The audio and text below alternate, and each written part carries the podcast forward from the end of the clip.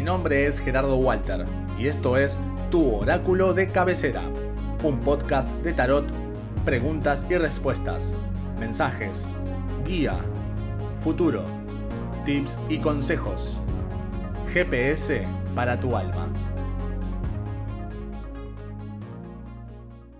Estamos en los días posteriores a la gran ola de calor de la que tanto se ha hablado. Estamos en plena luna llena en cáncer. Estamos en pleno Mercurio retrógrado apenas iniciado. Estamos en un mes de enero de 2022 recién empezado. Hace apenas 18 días, a la medianoche, estábamos iniciando este ciclo, cada cual con su copa, trago, bebida, deseo, intención, poniendo ahí sus fichas para que este ciclo 2022 tuviera buenos augurios en todos nosotros y de esta manera vamos atravesando día a día desafíos, vamos encontrándonos con cuestiones, eventos, circunstancias, diálogos, oportunidades, crisis. A cada momento que parece que todo se nos viene abajo o que empezamos a pistear como campeones y nos pegan un piedrazo, y nos caemos a la reverendísima. No es exactamente de esa forma, sino que tenemos que aprender a escucharnos a nosotros mismos dentro. No solamente la frustración que nos genera que se nos corte el mambo cuando estamos empezando, cuando estamos arrancando. Es como que hay una energía colectiva muy pesada que se está manifestando, que nos está llevando a aflojar incluso antes de haber empezado. Y de esto trata también esta respuesta que voy a tomar hoy. Consejos para el 2022. Pero ya pasó Año Nuevo, sí. Pero ya pasó la semana que ibas a hablar sobre el 2022 en distintas preguntas. Sí, por supuesto.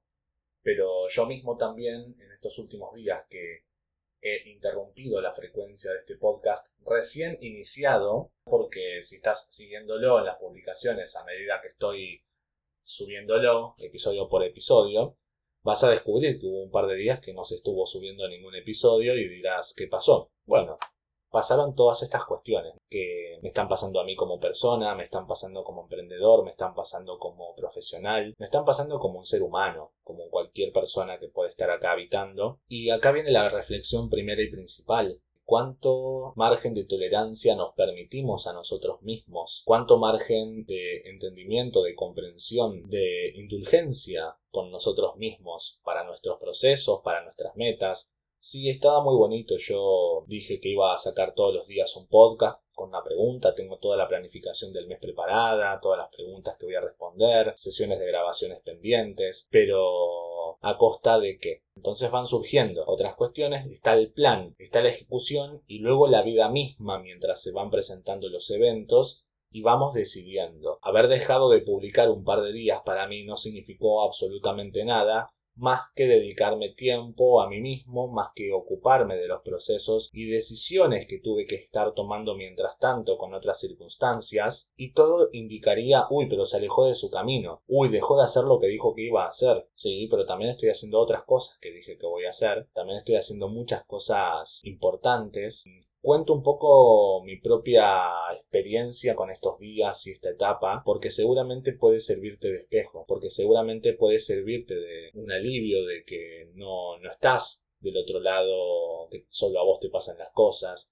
no es que perdiste la cabeza, no es que perdiste la razón, no es que dejaste de ser quien quieres ser, no es que tenés un problema, simplemente es una nueva oportunidad, un nuevo día y acá estamos. La carta número 65, el aprendizaje, nos habla justamente sobre una etapa en la que vamos madurando. Si bien ya podemos considerarnos personas maduras, hay puntos de maduración posteriores que aún no llegan para este momento presente. Incluso aunque tenga un nivel de conciencia desarrollado, incluso aunque tengas un camino recorrido, incluso aunque sientas cuánto más tengo que cambiar. El chiste se trata de no pensar en cambiar, sino en ser la energía capaz de manifestar, ser el tipo de persona capaz de manifestar esos deseos que tenés. La empatía, abrite a escuchar, abrite a considerar muchos puntos de vista, aun sin que estés de acuerdo. Eso, primero y principal, te va a permitir darte a entender ante los demás. Integrar los ciclos de luz y oscuridad, de luz y sombra al mismo tiempo, poder ver en macro algunas situaciones, dejar de ver el árbol y empezar a ver el bosque, pero el paso lo das delante del árbol primero. El paso lo das con el árbol, entendiendo que te estás moviendo dentro de un bosque, alrededor, rodeándolo, como vos quieras, no importa. Entender que hay microacciones y macroacciones. Siempre estamos un paso a la vez, pero siempre definiendo un punto allá visualizado como una luz en el faro y yo no me preocupo si la línea es recta, no me preocupo si la línea me lleva rápido, si para ayer puedo estar ahí, sino que simplemente cada intención, cada decisión, cada acto está alineado a esa finalidad, a ese objetivo, a esa meta que tengo. Puede parecer si tomo una curva que me aleja, como si fuera, imagínate los mapas de los dibujitos animados que te muestran el recorrido lleno de curvas y desvíos y es muy gracioso. Bueno, en la vida real nos pasa eso. Elegimos cuestiones que nos van corriendo aparentemente de esa línea recta directa, pero a lo mejor si somos conscientes mientras tomamos nuestras decisiones, lo que para cualquier persona fuera de tus zapatos, fuera de tus puntos de vista, podría decirte que te alejaste y te fuiste, vos sabés que más que nunca te estás acercando a tu real deseo. Muchas gracias por escuchar este podcast. Todos los días sale un nuevo episodio. Si te gusta, ponele 5 estrellas y compartilo en tus redes para que la energía se expanda a más personas.